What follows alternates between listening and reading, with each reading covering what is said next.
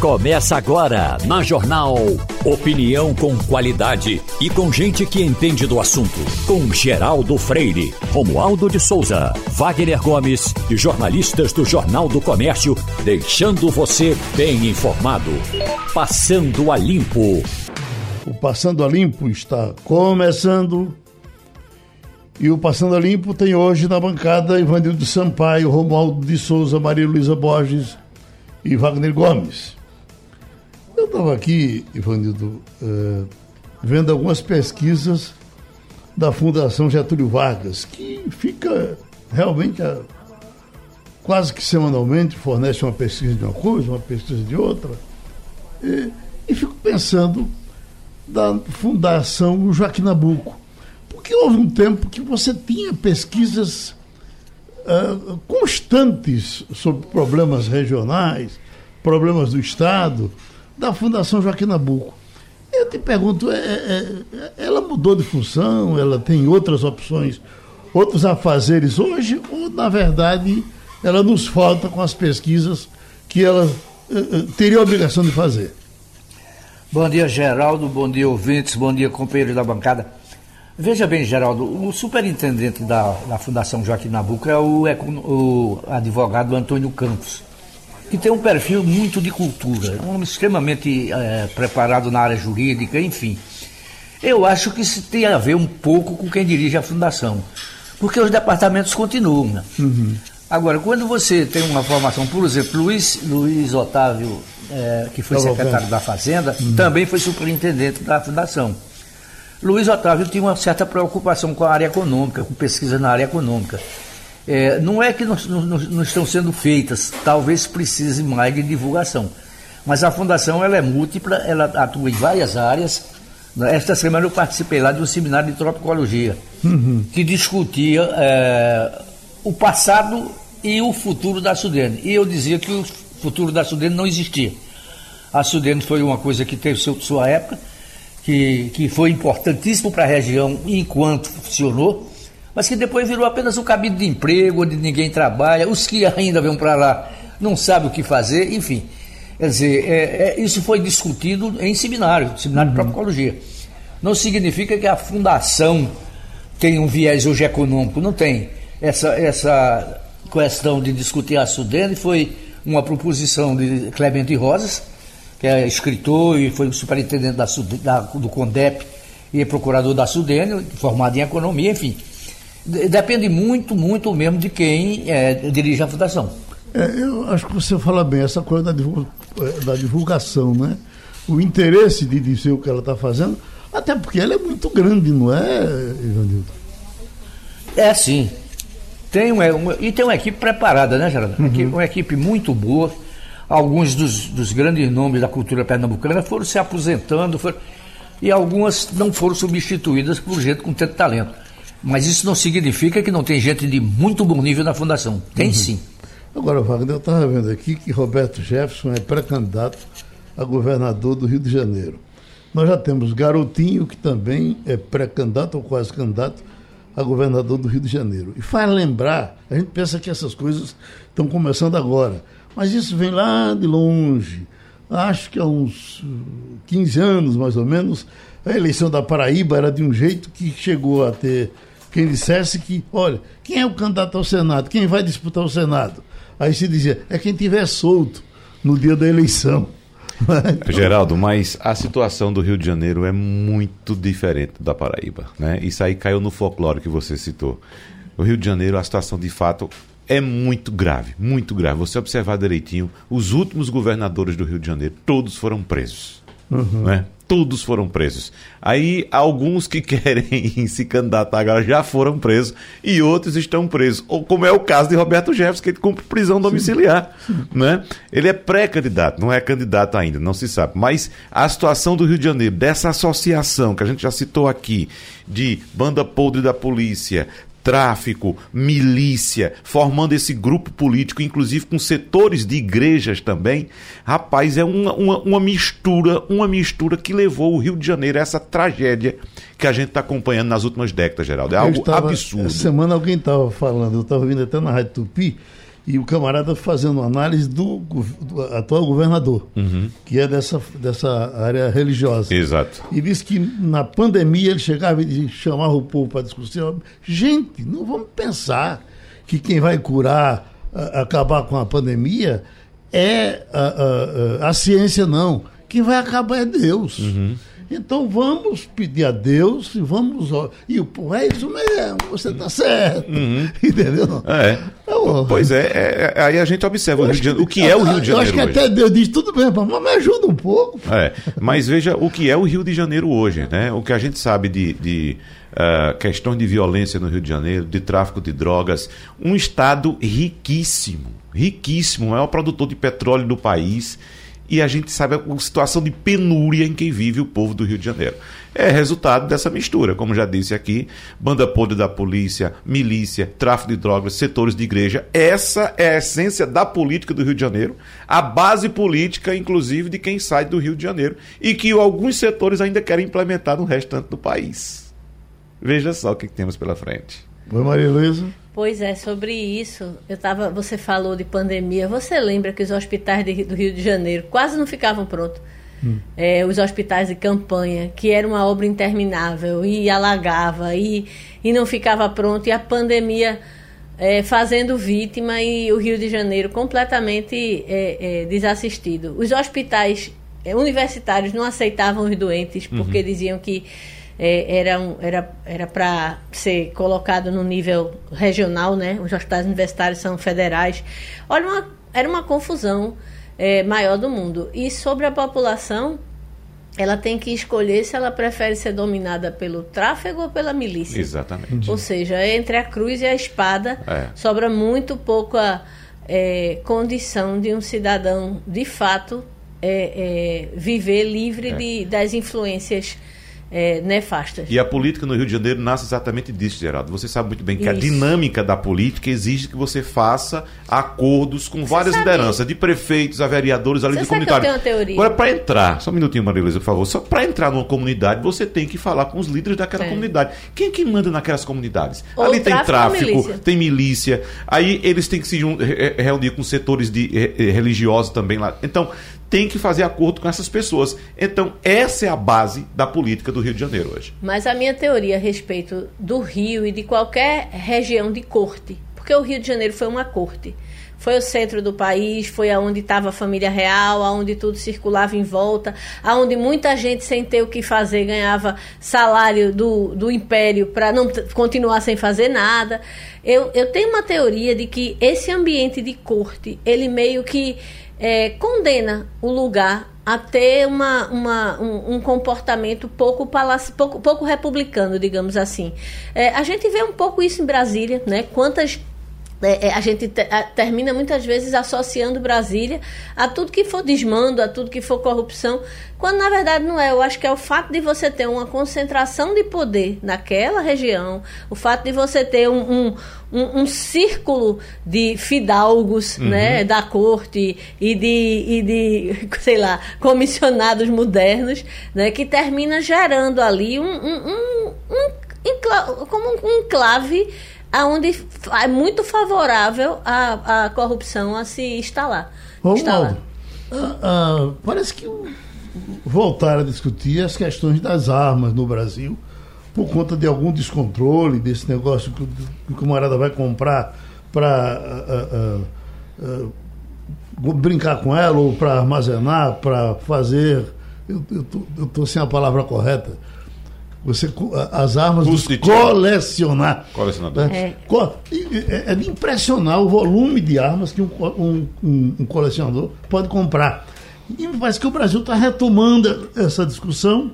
E eu não sei se, se Brasília ainda, ainda, ainda trata desse assunto ou vai continuar liberando armas e cada vez mais aparecendo lei favorável à, à venda de armas, como tem sido um, uma constante nesse governo e, aliás, e não estamos falando mal nem bem de ninguém, mas o presidente disse que povo democrático, povo livre, é povo armado. É, a Comissão de Segurança Pública na Câmara dos Deputados fez uma audiência na semana passada para discutir exatamente o papel dos CACs, os colecionadores, os atiradores e os caçadores, que são categorias diferentes e que precisam ter arma. Uma coisa é precisar ter arma para a sua respectiva atividade. Outra coisa é andar armado. Não estamos falando de andar armado. E a outra questão é: a pesquisa que chegou à Comissão de Segurança Pública foi de que ao menos 60% das armas apreendidas em regiões como nos morros do Rio de Janeiro, 60%, portanto, mais da metade das armas apreendidas pela polícia nos morros do Rio de Janeiro são armas que foram compradas legalmente. Portanto, o que é preciso ser feito, e é isso que a comissão está debatendo nessa série de audiências públicas, é como controlar essas armas, ou seja, como ter o controle dessas armas, e não estamos falando de quantidade, estamos falando de qualidade do controle dessas armas. Então a comissão espera apresentar até o final deste mês, agora deste mês, não, desculpe, do próximo mês, do mês de julho, um relatório para ser votado no plenário da Câmara. Agora a gente já sabe, Geraldo, o que ocorrer na Câmara e no Senado até meados do mês de julho vai valer. Depois de agosto, que aí vem o recesso, são 15 dias de recesso. E aí, porque vamos falar um pouquinho sobre esse recesso. Segundo as regras do Congresso Nacional, deputados e senadores só podem tirar 15 dias de recesso agora em julho se eles aprovarem a LDO, Lei de Diretrizes Orçamentárias. Essa LDO é como se fosse uma espécie de mapa, é o GPS dos executivos para tratar sobre os gastos do orçamento. Se não tiver a aprovação dessa LDO agora em julho, o Congresso não pode sair de recesso, mas ainda assim ele sai. A partir de agosto, Geraldo, boa parte dos parlamentares, tanto da Câmara como do Senado, estará em campanha. E aí não vai votar quase nada. Mas o relatório aponta que é necessário um controle efetivo sobre essas armas de fogo. E para terminar, eu só queria dar uma cutucada nos apoiadores e nos amigos de Bob Jefferson. Roberto Jefferson, que adora um dos mais importantes seresteiros do país, que foi Lupicínio Rodrigues, gostava de cantar no gabinete, na casa e nas comissões esses moços, pobres moços, ah, se soubessem o que eu sei, não amavam, não passavam aquilo que eu passei. Bob Jefferson chegou a ser o mais importante e influente apoiador do governo do presidente Luiz Inácio Lula da Silva no início do governo em 2003. Foi ele quem denunciou o mensalão do PT. Hoje, Bob Jefferson é um aliado. É, é, como a gente diz, 100% full time do presidente Jair Bolsonaro. Rapaz, Roberto Jefferson é o representante, eu acho que daquilo que a gente tem hoje, um fiel representante do que é o Centrão. É exatamente isso. Veja que não tem ideologia, não tem Ele camisa, já vem de colo, tem, né? já vem de, é de qualquer uhum. um. Então, esses que compõem hoje esse chamado Centrão, se por acaso outro candidato vencer a eleição, outro qualquer, qualquer, não vou citar nenhum nome aqui, esse grupo todinho pula do barco e esquece totalmente o passado. E levanta a bandeira e diz frases apaixonadas e vai em frente.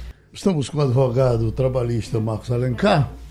E, doutor Marcos, que aprendizado tá nós podemos tirar dessa situação do presidente da Caixa e já ex-presidente Pedro Guimarães? É, é, até ontem pela manhã, eu passando por alguns apoiadores do governo, eles, eles até recebendo pelo zap uma revolta enorme, inclusive um dos meus amigos muito queridos com relação a, a Jamildo, porque ele eh, leu na, no blog de Jamildo, e Jamildo fazia a citação de que o, de que o, o, o presidente da Caixa era uh, muito ligado ao presidente Bolsonaro. Mas isso o cara estava revoltado. Olha, como é que tem que fazer uma ligação com. Mas eu digo, rapaz, isso desde a Bíblia é assim. Quando você dizia que Pedro era um dos apóstolos mais ligados a Jesus. E, e, e se você. Você está aí na sua casa, seu filho, sua filha está na rua. Se acontecer alguma coisa, você vai ser citado. Olha, o filho de fulano fez isso, a filha. Mas isso é tão normal e tão comum. E no caso desse, desse, desse cidadão, que parecia até um, um, cara meio desenrolado na questão da caixa. Ele, quando apareceram aqueles problemas iniciais no, uh, uh, uh, no naqueles pagamentos de auxílio, ele parece que atuou e funcionou e vai. Mas isso é um aspecto. Depois tem esse outro, e esse outro é muito complicado. Aí ele sabe tanto que. Agora, outra coisa, rapaz. As mulheres, coitadas, que aparecem nessas horas. Ele, a mulher dele foi ontem ver ele, ele, ele deixar ele deixar a caixa. Eu não sei nem se ela foi assistir a posse, mas ela foi ontem na hora da saída para dizer que era casado, que tinha 20 anos de casamento, que tinha dois filhos e vai por aí. Mas olha, então no caso dele, ele sabia tanto que que estava errado, que ele partiu na frente, não questionou, disse lá alguma coisa que não podia sair calado, mas e, e foi embora. Mas eu lhe pergunto, e, e, alguma, alguma coisa a mais a gente pode aprender com isso? Esse desaviso eh, poderia uh, pegar a mim por uma brincadeira com, com uma colega de trabalho? Essas coisas, até que ponto elas nos, nos ajudam a abrir a cabeça para lidar com essas coisas? Pois é, Geraldo. É, bom dia a todos os ouvintes é, e a todos que aí estão. Antes do, antes do sexual, nós temos que entender o que é assédio. É, o assédio, para ficar bem claro, é como aquela torneira que está vazando e que fica uma gota ali pingando e nos incomodando, não só o vazamento, como o barulho que ela faz. Então, o, o ato de assediar, seja moralmente, sexualmente, ele é essa continuidade, muitas vezes bastante discreto, quando você pega só aquela gota d'água exclusivamente. Mas na hora que você olha o conjunto da ópera, você vê que a coisa é muito séria, é muito grave. É água mole, pedra dura, tanto bate até que fura. Então, isso é o assédio uma brincadeira esporádica, eventual, até de mau gosto e desagradável, caracteriza aborrecimento, caracteriza de respeito, mas jamais assédio. O que, nesse caso do Pedro Guimarães, que está aí trazendo à tona tudo que se lê e se estuda sobre isso, demonstra claramente né, a suspeita, uma característica de que esse assédio sexual acontecia. Porque o assédio sexual, normalmente, Geraldo, ele não é contra uma pessoa só ele é coletivo. Ele é um procedimento, entre aspas, oculto e um pouco invisível. E as vítimas, elas ficam com receio de se expor. Porque não querem essa exposição, é desagradável, e tem medo de fazer uma acusação e não ter provas daquilo. Então, é preciso que a sociedade entenda, e aí todos que estão nos ouvindo, que nós temos Ministério Público Federal Ministério Público do Trabalho.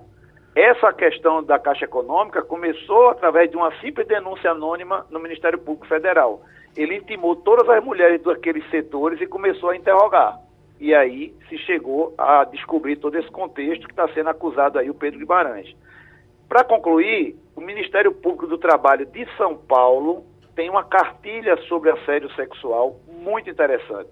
É Importante que quem esteja curioso para se aprofundar nesse tema, baixe a cartilha, inclusive é, empresas, para divulgar amplamente perante os seus gestores, porque normalmente o assédio sexual ele parte de uma hierarquia. Não, não é necessário, mas normalmente é assim que acontece. Wagner. Doutor Marcos Alencar, eu vou citar duas situações aqui para o senhor. Um, a primeira, é, em um ambiente público, uma pessoa, por exemplo, toca nas partes íntimas de outra pessoa. Isso num evento, num comércio, na rua, numa praça, alguma coisa assim.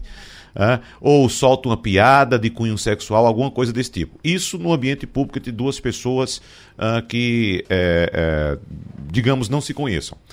Agora, no ambiente corporativo, um indivíduo utiliza ah, o poder do seu cargo para promover ou intimidar pessoas em troca de favores sexuais. Do ponto de vista penal, qual a diferença que existe entre esses dois casos?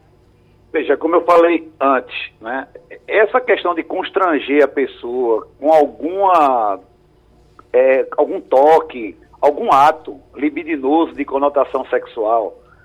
Imagine que você está no metrô e você presencia uma cena dessa, de um uhum. homem fazendo essa tentativa com uma mulher. Isso é, isso é Código Penal, isso tem nada a ver com assédio. É, se eu não me engano, é o artigo 213 do Código Penal que trata disso, que é, é, é uma ameaça com cunho sexual.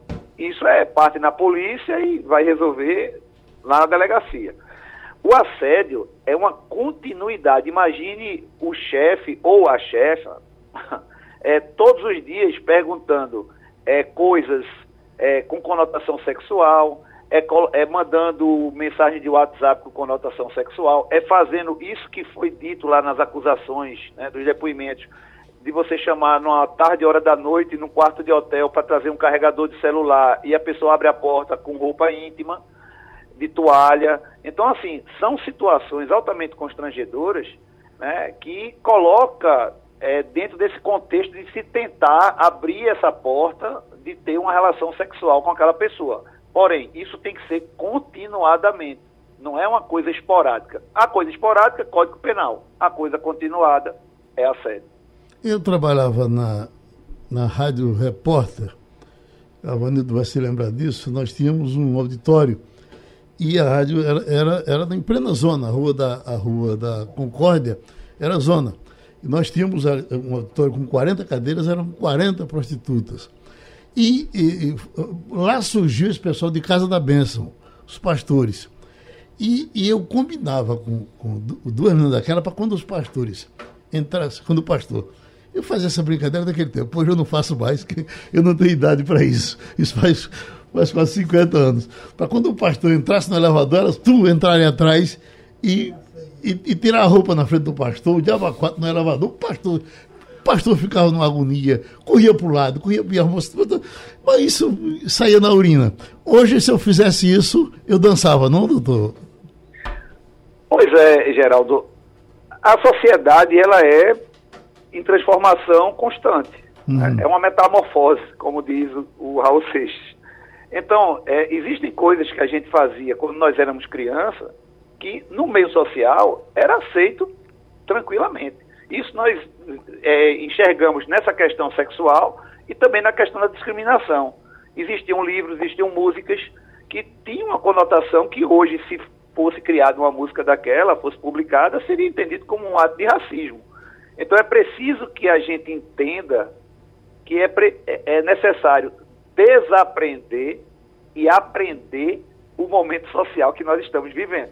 Como a gente está vivendo muito, antigamente a pessoa com 40 anos era idoso, e hoje com 70 a pessoa se sente capaz de trabalhar normalmente, né? então está havendo esse choque maior de geração. Uhum. Mas é isso. É, o fato social, a gente tem que tirar ele no momento atual. Pois não, pois não Romualdo? Doutor Marcos Alencar, bom dia para o senhor. O que é dia, assustador, Romualdo.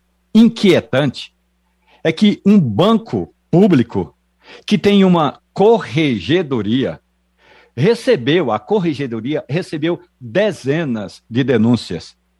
Eu vou usar uma expressão que todo mundo usa no banco, lá na Caixa Econômica Federal. O Pedro Maluco, como era chamado Pedro Guimarães, ele foi denunciado faz tempo. E quando, e quando eu digo faz tempo, faz mais de um ano que a corregedoria da, do banco recebia essas denúncias e nunca deu o devido tratamento. Agora, com a saída de Pedro Guimarães a pedido, a pedido, o Ministério Público Federal, o Tribunal de Contas da União e o Ministério Público do Trabalho vão entrar nas investigações. Por que se demora tanto para investigar uma denúncia? Olha, é, Romualdo, muito interessante esse teu, esse teu questionamento, porque eu faço parte, não vou citar aqui o nome da empresa por uma questão de ética, de um comitê de integridade, né, um comitê de ética, conduta e integridade de uma empresa.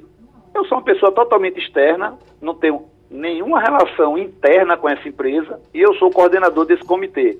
Exatamente porque para que as denúncias que cheguem, elas sejam apuradas por uma pessoa isenta e que esteja fora do organograma da empresa.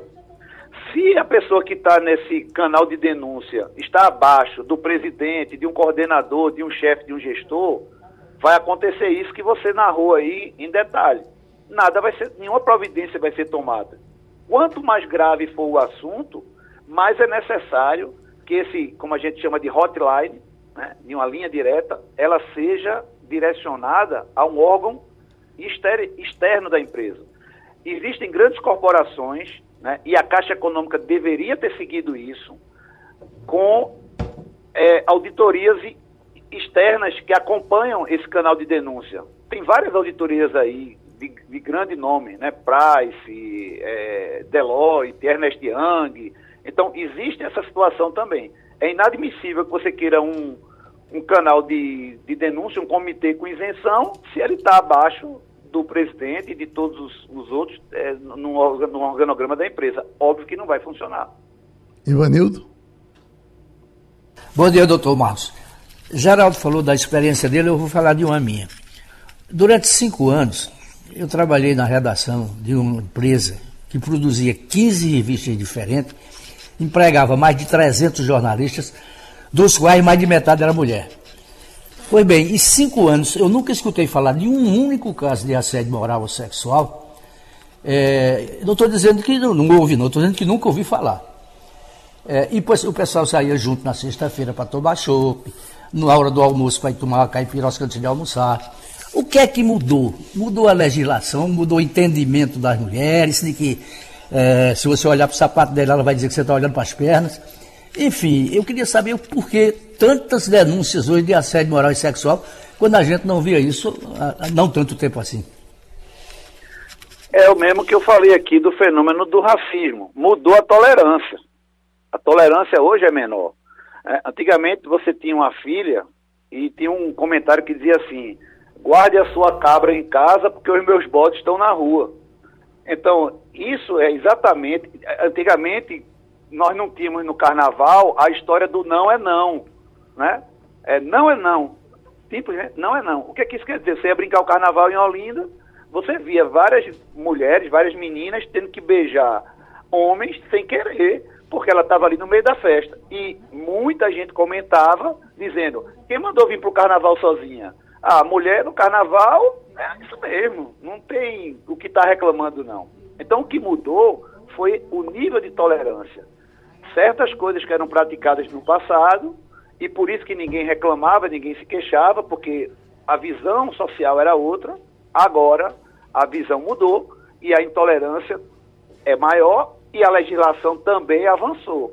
Sem contar, os, sem contar os órgãos de controle, que eu esqueci de citar, nós temos também o Ministério do Trabalho e Previdência, que também tem os auditores fiscais que podem fazer, receber denúncias. Então nós temos toda uma malha, sem contar a delegacia da mulher e uma legislação específica para a mulher. Eu estou falando de mulher aqui porque 70 e tantos por cento dos casos de assédio sexual envolvem mulheres. Mas, então, o que mudou foi isso.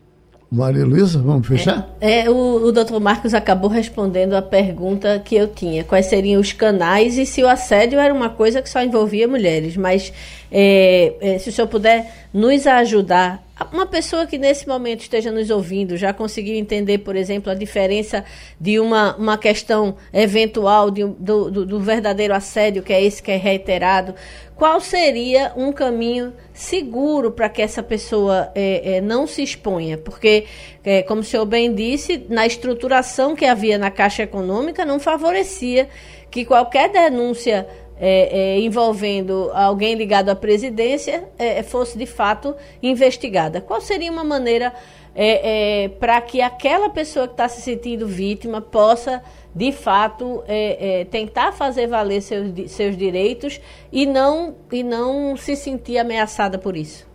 Olha, é, nosso ouvinte precisa, e aí eu estou falando para todos os gêneros, precisa ter a segurança de que uma denúncia anônima feita perante, é pelo site que faz, perante o Ministério Público Federal, perante o Ministério Público do Trabalho, perante o Ministério do Trabalho, tenha certeza de que sua identidade jamais será revelada. Porque isso eu acompanho, e não é uma denúncia só de assédio, há décadas, e eu nunca soube de nenhum caso. Então essa segurança ela existe.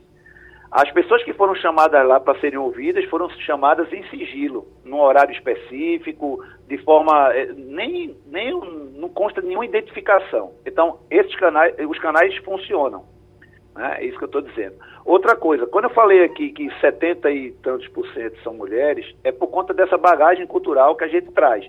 Mas existem muitos casos de assédios é, que homens sofrem quando há a hierarquia da chefia né, feminina ou de, de outro é, sexo que é, tenta também ter é, envolvimento sexual forçado com aquela pessoa que está abaixo. Ele é, é homem e tem todo o direito de denunciar do mesmo jeito.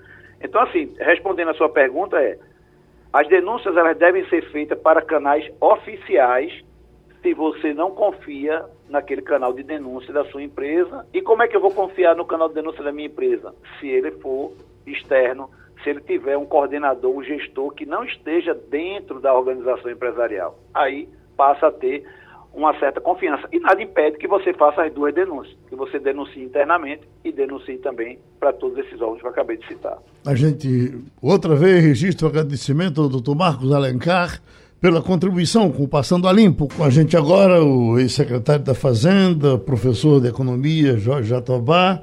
Vou falar um pouco sobre essa questão da pobreza de Pernambuco, doutor Jorge. Sempre que essas divulgações são feitas, a gente a, a, a, estima do pessoal baixa demais. Eu vejo aqui, por exemplo, Amapá em situação melhor do que a gente, o Pará, a Paraíba, a Bahia eh, eh, não é novidade. Aí vem Sergipe, né? Agora, Pernambuco vai para 50,32% de pobres, quer dizer, mais, mais pobre do que rico, o que também talvez não seja novidade, se ter mais pobre do que rico, é, é, como poderia ser em todo canto. Mas aí eu lhe pergunto, isso lhe surpreende de alguma forma? O senhor já passou por isso, já esteve no Estado, já, esse controle já passou pela sua mão. O que é que o senhor nos diz? Doutor Jorge? Tivemos uma dificuldade, doutor Jorge Jatobá. Vamos falar disso, Malu, enquanto ele chega? Sobre o mapa, né? né? É, você está se referindo a um estudo né, que foi divulgado pela FGV sobre o mapa da nova pobreza. Uhum. É, é, é, um braço social da FGV né, que faz. E fala do ano de 2021, ou seja, auge de pandemia, né, que a gente estava vivendo. E o que chama atenção é que Pernambuco ele aparece no topo com mais da metade da população abaixo da linha de pobreza. No topo não, em quarto, acredito, né? Uhum. Ele está ao lado. Isso, isso, não é pobre rico, não é muito pobre. É exatamente. Uhum. É quem tem. Eu estava olhando aqui a, o conceito para a gente entender é quem tem renda familiar ah, eu vi agora. 400 e pouco 497 reais, né? mensais uhum. de renda per capita. Ou seja. Não dá nem para comprar um caixão de defunto. Renda familiar, não? É, não, renda per capita. É, é, é assim: a renda domiciliar per capita de até 497 mensais. O que é que isso significa? Digamos que você ganha um salário mínimo e você tenha três filhos e mais a mulher. São, são cinco pessoas. Ao dividir um salário mínimo por cinco pessoas, a sua renda per capita fica abaixo da linha de pobreza, ou seja, não é suficiente para você arcar com o mínimo necessário para Então, isso é o caso, de, por exemplo, de um casal com um filho. Doutor... Dividir por três o salário mínimo dá exatamente esse Exato. valor aí. Doutor Jorge já está na linha? Pois não, doutor Jorge? Bom dia, Geraldo. Um abraço. Entre nessa conversa aí, essa questão da, da, da linha de pobreza do estado de Pernambuco. Geraldo, é o seguinte, esse é um estudo do Centro de Políticas Sociais da Federação Geraldo Vargas, do meu amigo e companheiro de alguns trabalhos, o Marcelo Neri, e ele é um trabalho interessante porque essa é uma área que ele tem se dedicado com muita atenção nos últimos anos. O caso de Pernambuco é um caso interessante porque é um caso em que claramente há uma insuficiência, isso é válido para o Brasil como um todo, mas é muito mais grave para Pernambuco e para o Nordeste. Pobreza é insuficiência de renda e você obtém renda no mercado de trabalho, vendendo o serviço do seu trabalho. Pernambuco tem tido e tem, ah, nesses últimos anos, um problema gravíssimo de mercado de trabalho. Vou lhe dar uma ideia do problema. Entre 2014 e 2022, o estoque de desempregados cresceu 134% em Pernambuco. No Nordeste, cresceu 81%. Então, a gente tem um estoque de desempregados extremamente elevado. E desemprego é, é falta de renda. E o conceito de desemprego aqui é o conceito de sujeito que não tem nenhum rendimento e está buscando ativamente trabalho. A melhor política de crescimento de, de emprego é crescimento econômico. E, historicamente, quando a economia cresce, a pobreza cai. Quando a economia estagna, estagna, estagna né, estagnada ou, ou cresce pouco, você tem um aumento da pobreza. E o que aconteceu no Brasil nesses últimos anos, você teve o quê? Uma recessão em 2015, 2016, baixo crescimento em 17, 18, 19, 2021 pandemia. Então, foi um conjunto de circunstâncias que retiraram renda da população ocupada, geraram desemprego, e por cima disso você vê a inflação, que é o imposto que se incide sobre todo mundo, mas sobretudo sobre os mais pobres, porque retira poder de compra. Então, eu diria o seguinte, não, é o único fator que explica o aumento da pobreza, mas é um dos principais, é a insuficiência e crescimento econômico, que gera insuficiência de renda, porque enquanto a economia está estagnada ou crescendo pouco, a população está crescendo, a população, a força de trabalho está crescendo, as pessoas estão se formando, alcançando a idade de, estar, de se formar e de entrar no mercado de trabalho, essas pessoas estão com dificuldade.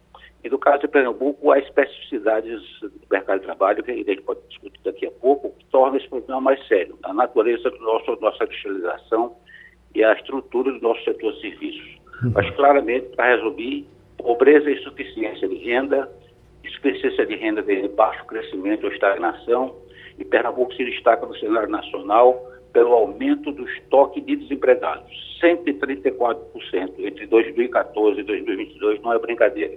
Saiu, em números absolutos, saiu de, vou lhe dizer, saiu 309 mil pessoas para 724 mil, do que duplicou. Oi, Wagner.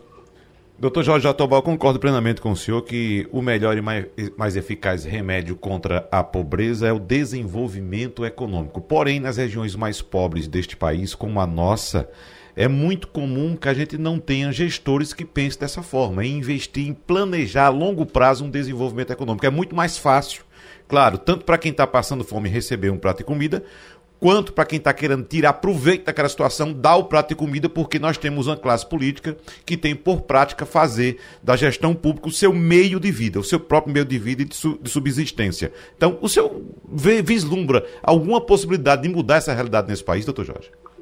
É, veja, esse é um problema que envolve duas concepções. Primeiro, uma, a, a, assim, a formulação de gestões de, planejamento de médio e longo prazo que sejam sustentáveis e que sejam políticas de Estado para promover o desenvolvimento econômico. Ao mesmo tempo que você promove o desenvolvimento econômico e isso reduz pobreza, você também tem que ter políticas de redução das desigualdades. Porque a desigualdade contrariamente à, à, pobreza, não, não cai necessariamente com o crescimento econômico. Ao contrário, você pode aumentar a desigualdade com o crescimento econômico. Então, você tem que ter política de combate à pobreza, uma delas é crescer. Tem outras políticas importantes de combate à pobreza, transferência de renda é uma delas, mas ela, ela, ela não retira a pessoa da pobreza, ao contrário, ela, ela é, estimula a pessoa a permanecer na condição de pobreza, para isso é outra coisa que precisa discutir. E você precisa ter uma política de reduzir desigualdade e a aplicação do princípio de igualdade de oportunidade. Isso tem que ver com a matriz decisória e política de quem está no poder. Então você tem que ter políticas sociais fortes, bem focadas, no nosso caso, especialmente em educação. A gente fez avanços no ensino médio em Pernambuco, tal, mas você tem um problema sério de qualificação no mercado de trabalho. Tem muita gente que não consegue emprego porque não tem qualificação mínima. E você está no meio de uma revolução digital. Você tem aí uma, uma, uma trajetória de, de, de inovação em, no, em, novas, novas, em novas tecnologias. Você tem um conjunto de procedimentos eh, que exigem habilidades e competências que um trabalhador hoje não dispõe. Então, você tem uma contradição no mercado de trabalho. Você tem, por exemplo, em Pernambuco, você tem 2 mil vagas sobrando no Porto Digital e tem uma taxa de desemprego de 16%. Porque as pessoas que estão desempregadas não têm as habilidades e competências, não têm a qualificação, não têm um capital humano para poder operar, né, trabalhar nesse, nesse segmento. Então, tem um problema estrutural aí de educação e formação profissional, precisa ser resolvido, que é política social. Tem as políticas, obviamente, de, de, de ciência social, de, de eh, saúde, é, que são importantes, e você precisa ter política de redução de desigualdade. A principal delas é a igualdade de oportunidade da educação. Então, esse é o problema de gestão, de visão de curto e médio, de médio e longo prazo, e, a política de Estado. Né? Então, o caso de Pernambuco é um caso interessantíssimo, porque é um caso que se diferencia no Nordeste. O mercado de trabalho pernambucano é muito frágil. Esses números que eu dei para você aí mostram são chocantes. Por exemplo, repito, enquanto nós crescemos, o estoque de desempregados cresceu 134%, No Nordeste cresceu 81, no Brasil cresceu 82, então a gente está muito acima da média nacional e da média regional. E aí, o que é que aconteceu com Pernambuco? Pernambuco não se industrializou, não teve aí o SWAP, não teve o porto, o, o polo na, na, Mata Norte, a Fiat, a Stellantis, etc. Sim, mas foi industrialização muito motivada por tecnologias altamente intensivas de capital. A relação capital elevada, você gera emprego, mas gera emprego de alta qualificação e poucos empregos. O nosso setor serviços é muito heterogêneo. Na base dele, você tem uma quantidade de ocupações de baixa remuneração e de baixa produtividade. Isso cria uma dificuldade enorme para você re reduzir a pobreza e reduzir a desigualdade. Uhum. Vamos, então, fechar, vamos fechar, Ivanildo? Veja bem, essa questão do desemprego é muito complexa. Pernambuco teve um período de pleno emprego durante a construção da refinaria de Abreu e Lima e dos dois estaleiros, dos estaleiros que foram instalados no estado para a construção de navios. Eu lembro que numa única semana, com o fim da obra da, da Petrobras, da, da refinaria, foram desempregadas 52 mil pessoas. Evidentemente que o quadro de emprego estava inflado em Pernambuco. A gente não tinha refinaria para construir não tinha refinaria para construir a vida inteira, não tinha estaleiro para construir a vida inteira. É, e, e, esses 52 mil desempregados ficaram é, aqui no Estado, alguns entraram no crime, na, na, na venda de drogas, no, tráfico de drogas, e a gente tem a miséria que tem hoje. E, há, há, uma maneira de você prever essa coisa, esse, esse, esse emprego sazonal, para que o impacto não seja tão violento na, na economia do Estado e na própria estrutura social? Não esse emprego não foi sazonal. Na verdade, entre, 2000, entre dois anos, do, início do da, da século XXI até 2012, 2013, sobretudo em 2007 2014, Pernambuco apresentou taxas de crescimento elevadas, teve um aporte de investimento da ordem de 120 bilhões de reais, a maior parte deles concentrados na indústria e territorialmente em SWAP, e o que investimento é fundamental para a economia, porque investimento aumenta a capacidade produtiva, investimento gera é, demanda por construção civil, é, e construção civil emprega muita gente, e, tem, e, tem e tem também a demanda por máquinas, equipamentos, etc. Então, aquele período foi um período de ouro, vamos dizer assim, não chegamos a pleno emprego, mas chegamos a uma taxa de desemprego baixa, tá certo? Uma, uma situação em que houve é, oportunidade de trabalho para todos, e nesse momento, realmente, o mercado de trabalho de Pernambuco ainda era mais grave do que a média nacional, mas melhorou muito. Com as recessões de 2015, como eu falei antes, 2016, o baixo crescimento de 17, 18, 19 e 2021, a pandemia, a situação se agravou no Brasil inteiro e em Pernambuco mais ainda. Uma das características estruturais da nossa economia, industrialização altamente intensiva em capital e o setor civil sistema heterogêneo de baixa produtividade. Esse aporte de investimentos que aconteceu naquela época foi fundamental. Investimentos é muito importante para o crescimento econômico. Investimento aumenta a capacidade produtiva, gera emprego e permite que a economia aumente o seu potencial de crescimento nos próximos anos. Mas no, o que aconteceu no Brasil e em Pernambuco nos últimos anos foi uma queda da taxa de investimento.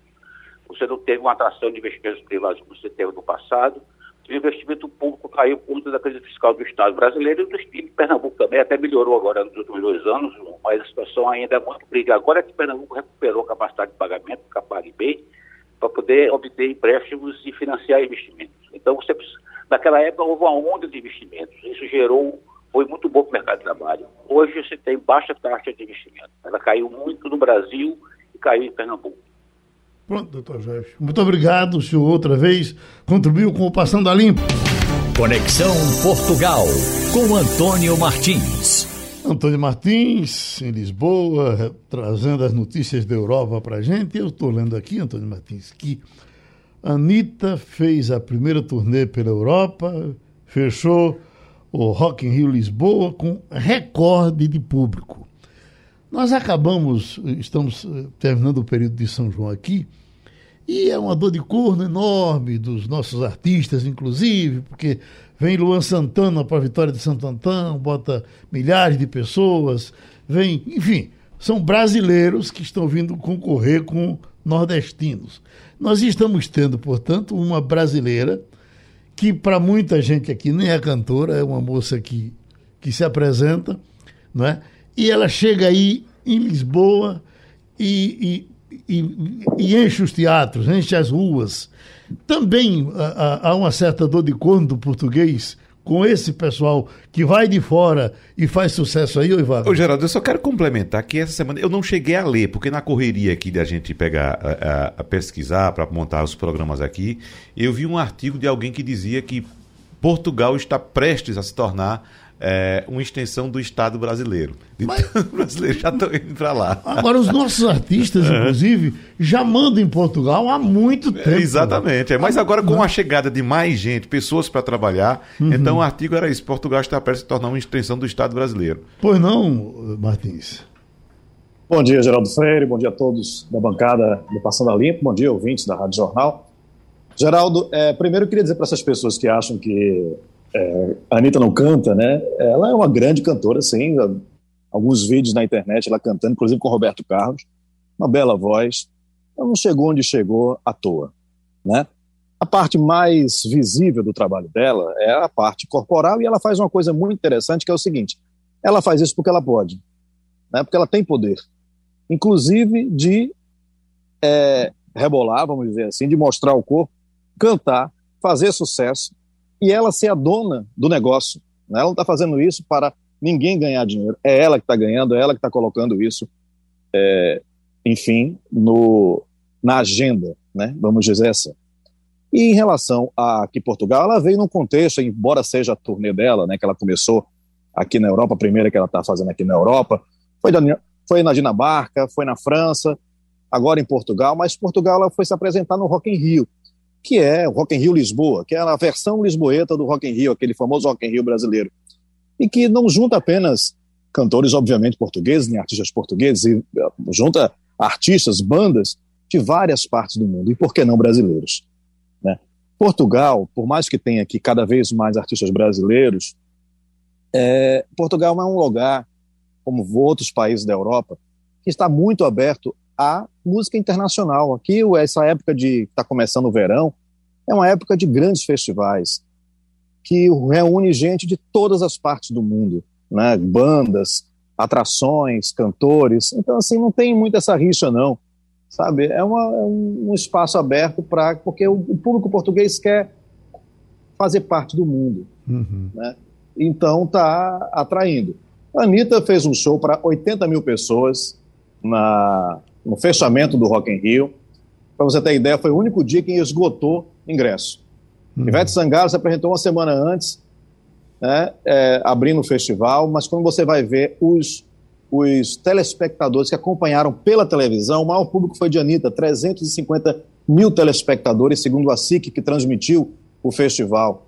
É, bem acima do segundo colocado, que foi 180 mil e o triplo de Ivete Sangalo, que foi 103 mil telespectadores. Então, a Anitta chega aí, é, enfim, como uma carreira internacional, como um nome que a gente tem que celebrar assim no Brasil, entender que ela é uma artista e uma mulher de negócios, né, que é muito além da, dessa visão estereotipada que a gente tem, que ela apenas rebola. Uhum. Né? E se rebolar, qual é o problema? Tá. Ela faz isso com muito poder. Vem você, Romualdo.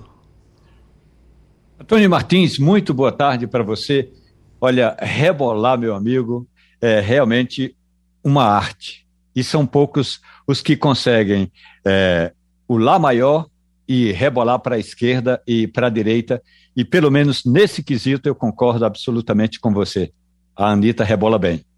Agora, falando de uma outra arte, e aí realmente Portugal perde hoje perdeu, perdeu ontem, Paula Rego, que é considerada, Martins, pelo menos daquilo que eu vi, uma das mais importantes e contemporâneas artistas da Europa. Realmente uma perda, como diria o, o, o seu Jorge, uma perda que a gente vai lamentar até que surja outra e vai ser difícil surgir uma pintora e ativista tão marcante como foi Paula Rego. Martins. Bom dia, Romualdo. De fato, Paula Rego é uma, foi uma artista, né, uma das duas melhores pintoras mais é, celebradas internacionalmente de Portugal. Se mudou muito cedo para Londres, foi estudar a, a artes plásticas né, em Londres com 50, em 1952. Ela nasceu em 35. O pai dizia para ela: Olha, vai para Londres, foge daqui, porque aqui não é lugar de mulher. Estamos falando de 1950, de uma ditadura salazarista. E ela fez disso realmente sua arte, inclusive seu discurso na arte, porque ela tinha uma arte feminista, né?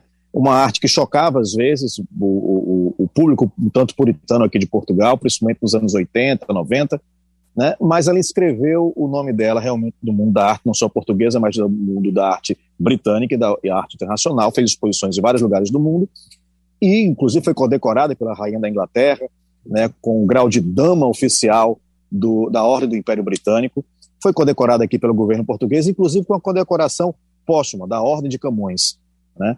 O que acontece é o seguinte, só uma correção. A, a, a Paula Rego, ela morreu, já faleceu na realidade dia 8 deste mês, dia 8 de junho. Mas o, o sepultamento vai ser hoje, né, em Londres. E por isso que hoje o governo decretou para hoje o estado de luto, né, o, o, o luto oficial é, no país em homenagem a essa grande artista. Né? Vamos ver se a gente consegue também, quem sabe, vê-la um dia, ver as obras da, da, da, da Paula Rego no Brasil, né? que eu acho que diz muito também da gente um pouco, né? Inclusive nesse momento que a gente está falando tanto de poder da mulher, do feminismo, né? Ela fala, também foi muito, muito crítica do salazarismo. A gente está falando de autocracias, inclusive no Brasil. Então é muito importante ver a obra de Paulo Rego. Oi, Wagner.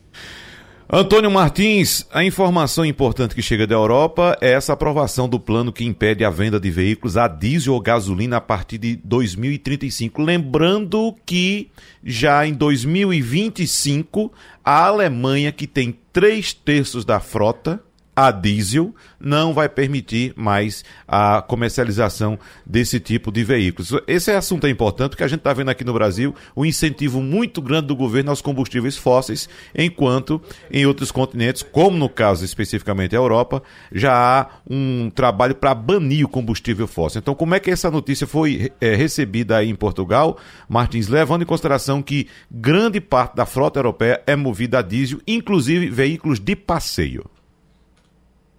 Pois é, bom dia, Wagner. É, essa é uma discussão perene aqui em, Portugal, na Europa, né? Vale lembrar que foram os 27 membros da União Europeia que aprovaram esse plano, plano para 2035 não se vender mais carro a diesel, motor de combustão, né? Não tem mais carro a diesel, não tem mais carro a gasolina. O problema é que esses países vão ter que se, se adaptar até, até lá, né? E uma das coisas é ter, enfim, uma frota elétrica, uma frota que, que uma rede de abastecimento, né, também de carros para carros elétricos. E isso não é barato, isso não é simples de se fazer. Ainda tem aí uns 13 anos para se adaptar, mas tem que correr contra o tempo. Até porque existe uma frota que como é que vai fazer? Ok, vai ter o carro novo. Novo vai ser, não vai ser mais a, a, a, com motor a combustão. E os demais que estão rodando, né? Como fazer essa transição? Outra coisa também que é importante é o seguinte: a própria Alemanha, que tem essa, essa visão mais arrojada, vamos dizer assim, na vanguarda desse, dessa questão, foi que pediu que para se colocasse no plano uma, uma certa, um certo incentivo a combustíveis sintéticos, né, que não seriam tão poluentes, e também carros híbridos, que tenham as duas, a, o, o elétrico e também tenham o motor a combustão. Bem, as, as, as associações aqui ambientalistas disseram que não faz sentido isso, porque, de alguma maneira, esses carros híbridos, eles são pesados para a economia, são caros, já são incentivados, de alguma maneira, que o ideal mesmo é ter o carro elétrico. E o, o, é, o combustível sintético precisa, precisa de tecnologia, de fato, para você ter uma garantia de que ele não vai ser um combustível é, que tenha o mesmo tipo, ou pelo menos que também polua ou emita gases de efeito estufa, como é o caso dos combustíveis fósseis. Obrigado ao jornalista Antônio Martins. A gente se encontra a qualquer momento. Vá pela sombra e terminou Passando a Limpo. A Rádio Jornal apresentou opinião com qualidade e com gente que entende do assunto. Passando a Limpo.